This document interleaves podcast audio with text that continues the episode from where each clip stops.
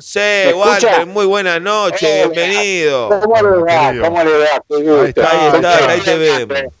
¿Con quién eh, estoy hablando? Acá estamos Gabriel Pregal y Sebastián Turner, de acá hay una escuela. Oh, qué linda gente, qué linda gente. Qué lindo escucharte. Talibane Vilariano, ahí con el cuchillo entre los dientes.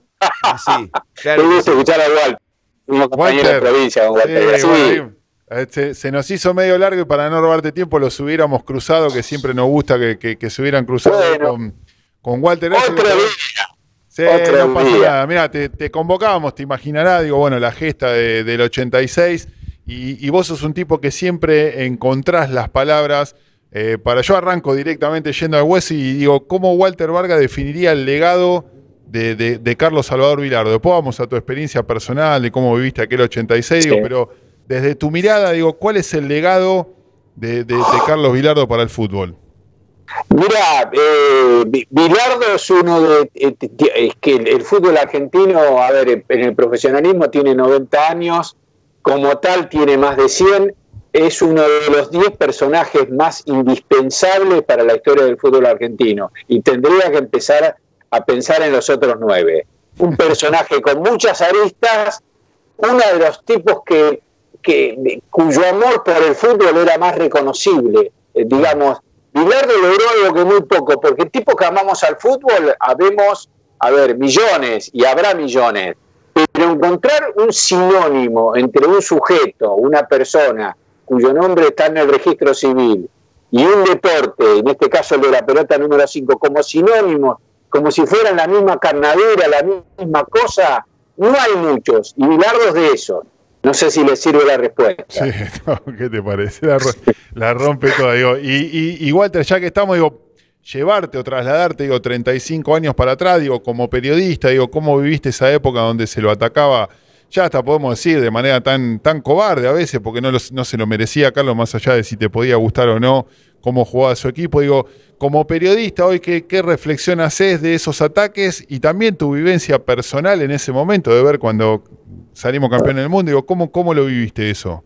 Bueno, cuento todo a corazón abierto. Entre el ataque descarnado, entre el ataque descarnado, eh, cobarde, eh, prejuicioso, y los adoradores de Bilardo que creían en él y creían que podía pasar lo que pasó, había una franja de periodismo crítico en la que yo me conteaba en la sección deporte de la agencia DIN. De hecho, Carlos tuvo mucho tiempo sin hablarme a mí. Eh, porque a mí no me gustaba cómo jugaba el equipo. Eh, con, la, relación con Carlos tuvo tres tramos. Una que va del 81, donde lo conocí en Cali, él dirigía el Deportivo Cali. Cuando me llamaba la revista Estadio y hablábamos de estudiantes, fui a su casa de la calle Morelos. Él después se desencanta porque a mí no me gustaba cómo jugaba el equipo y yo lo criticaba honestamente, porque en la realidad el equipo previo al Mundial jugaba francamente mal yo quería que Carlos fuera el entrenador de la selección, pero jugaba mal y yo no podía decir que jugaba bien. Es así. A mí Carlos me ganó en el Mundial de México 5 a 0, o sea que fui, sí, sí, sí, 6, 6 a 0 o 7 a 0 si le gusta el, si le gusta el numerito. También me ganó 7 a 0. El, primer 7 a 0 en mi historia futbolera me propinó Sí, sí, sí, sí. Porque obviamente yo lo criticaba porque a mí el equipo no me gustaba y me ganó 7 a 0 y lo disfruté doblemente, porque fue un mundial extraordinario, porque Carlos armó una máquina de jugar bien al fútbol, eh, armó un equipo casi perfecto, no fue perfecto porque se comió goles de córner en la final, pero armó un equipo casi perfecto, me ganó 7 a 0 y fui muy feliz. Y estuvo muy, tuvimos mucho tiempo distanciados, ¿no? Porque yo, yo, lo, yo creía, porque Carlos y todos, toda la gente esa del 68 tiene una mirada conspiranoica de la vida, son eh, tal vez porque fueron tan atacados los del 68, Son, todos, son, todos medios paranoicos y con razón, toda, toda esa gente es paranoica.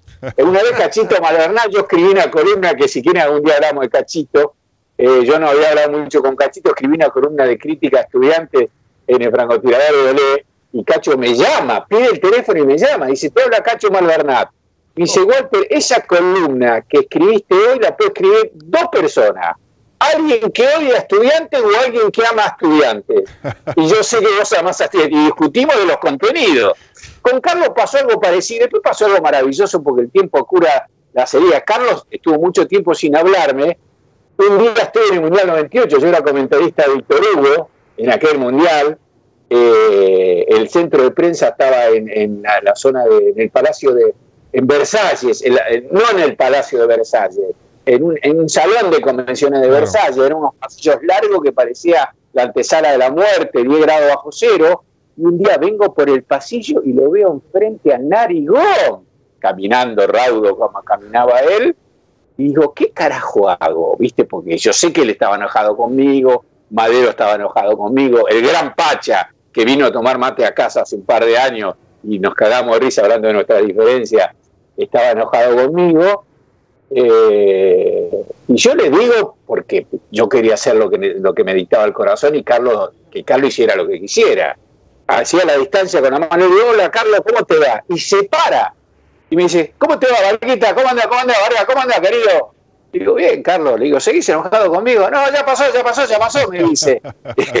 Como es Carlos, ¿viste? ya pasó, ya pasó, ya pasó. Y nos pusimos a hablar de fútbol y me dice, Carlos, fue gracioso. Digo, ¿cómo ves el mundial, Carlos? No, no, faltan winners, faltan winners, faltan winners. Digo, ¿cómo faltan winners? Si vos dijiste que los winners se habían terminado.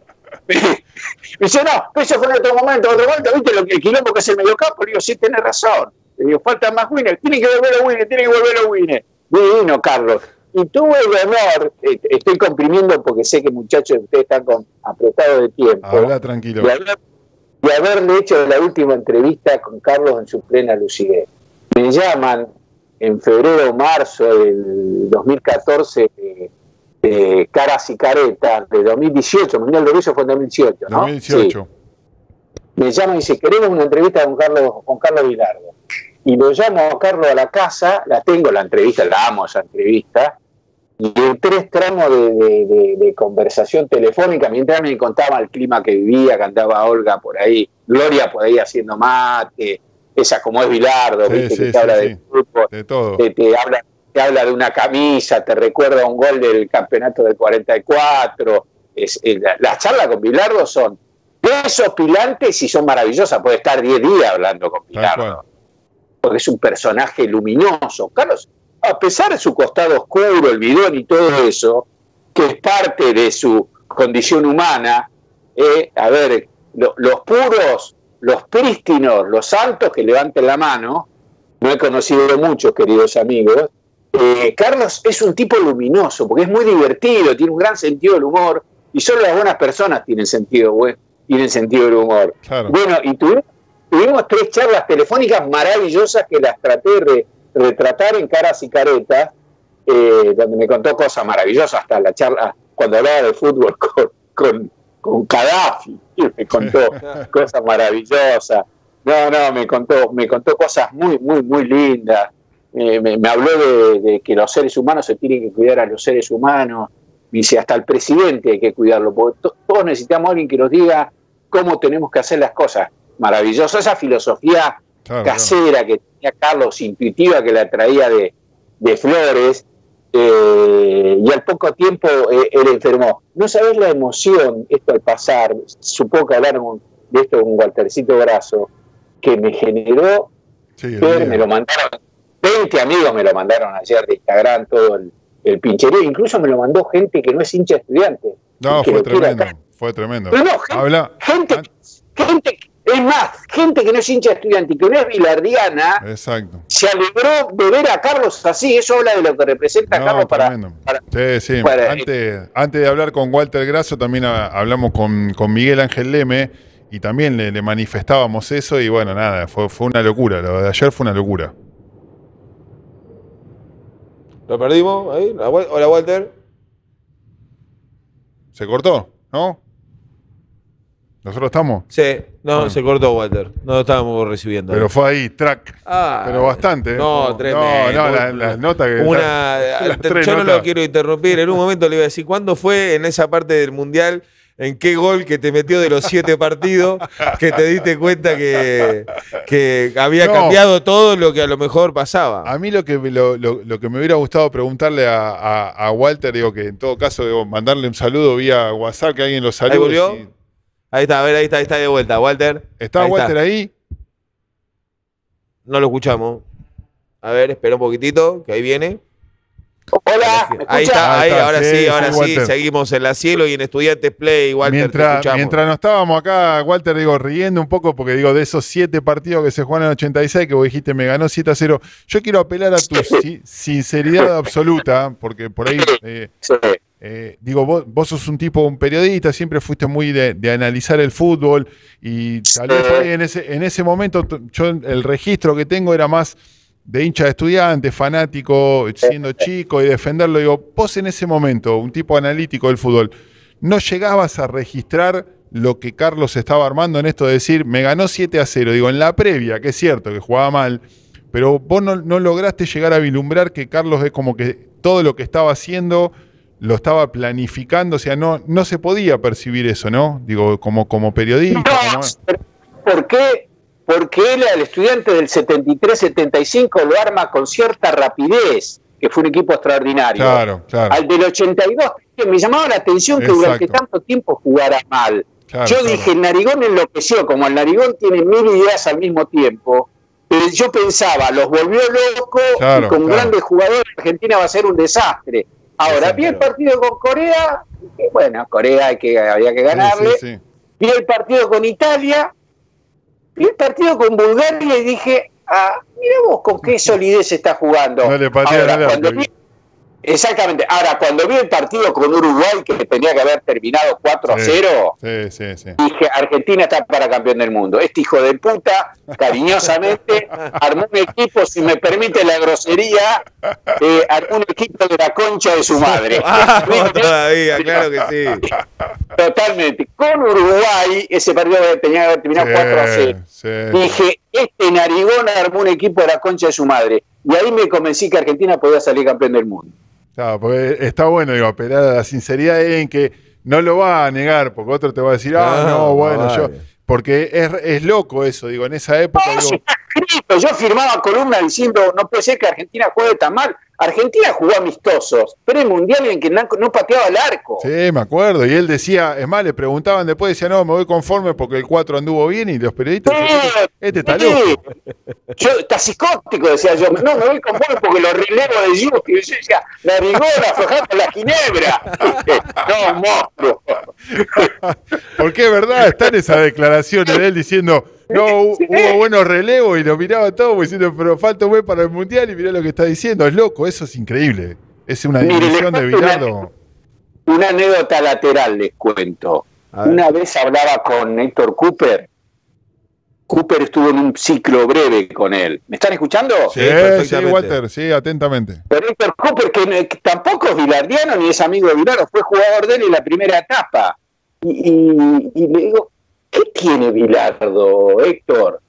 Y me dice, Bilardo ve cosas que nadie ve en un partido de fútbol. Nadie la ve.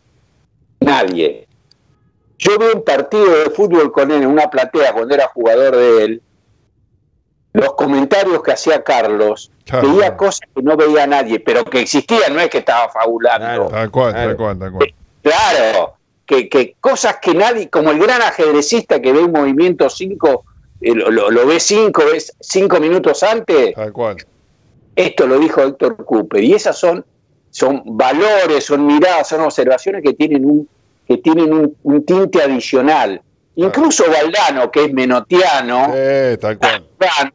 habla con un respeto del Bilardo entrenador y de los que lo nutrió Bilardo, habla con un respeto sacrosanto, muchachos. Sí, tremendo, tremendo. No, pero te quería, me encanta escucharlo. Qué lindo escucharlo a Walter. Engrandece el aire de nuestro programa. Totalmente. Eh, porque estamos hablando de, aparte tiene siempre las palabras justas, con esa poesía, hay, hay, hay música en la voz del gran Walter Vargas. Agradecerte eh, por la compañía. Yo como cierre lo mismo, que le deje del otro lado hay familia pincha, hay, hay, hay pibes pibe jóvenes este, eh, que, les deje en, las palabras que, él crea conveniente eh, quién fue Vilardo, quién, era quién es Vilardo, este, pero qué fue en el fútbol, qué fue como persona. Vilardo, para las nuevas generaciones, Vilardo es un indispensable, incluso para los que no promulgan el fútbol de Vilardo. Vos podés estar con Vilardo, contra de Vilardo, puede gustarte Vilardo, lo que no podés hacer si amás al fútbol es pasar por encima de Vilardo. No podés pasar por encima de San Martino de Belgrano si o de Castelli si querés estudiar la historia argentina. Vilardo es un indispensable. Y si me permiten una última eh, observación o semblanza que se me ahora, todo genio tuvo un poco de locura y Bilardo la tuvo. Totalmente. Todo genio tuvo un costado débil y Bilardo lo tuvo. Y todo genio tuvo un costado de ternura. Y Bilardo también es un hombre tierno. Qué lindo escucharte. Nosotros en nuestro programa en condiciones de afirmar que Walter Vargas ha cursado todas las materias correspondientes a nuestro plan de estudio en vigencia que otorga este título de portador, partícipe y transmisor necesario de la cultura pincharrata. Walter, querido. Falta para mi museo, mire que tengo un museo personal. Impreso te lo mandamos para allá. Eh, tengo un departamentito en Palermo que es mi museo, que mi museo, mi biblioteca, mi museo de estudiantes quiero ese diploma, ¿eh? Va para allá, va para, allá. Olvídate, después te pedimos bien la, dirección ¿eh? y te lo mandamos. No, yo le paso la dirección de acá de Casa de la Plata, que está cerca de ustedes, así que lo quiero, ¿eh? Mándenme un mercado pago, mándenme un calor. No, te lo llevamos, Walter, querido, olvídate que si no lo manda un cana, lo denuncio, ¿eh? No, no, no. Ya está, está saliendo. Eh, mándenme el diploma, ya saliendo. Está en bicicleta, no importa, ocha igual. Abrazo enorme, Walter, querido. Los quiero, los quiero mucho. Abrazo pinche, abrazo, abrazo fraterno. Gracias por estar siempre. abrazote. Walter Vargas pasaba a través de acá hay una escuela, a través de la cielo, ¿eh? a través de estudiantes Play, venimos en una batería tremenda. Eh, estamos en el Hirchi, digo, eh, si te perdiste algo, bueno, arrancamos con Mauri López, con Juan y Bruno, el Vázquez Pincha. Mañana se van a La Pampa porque tienen que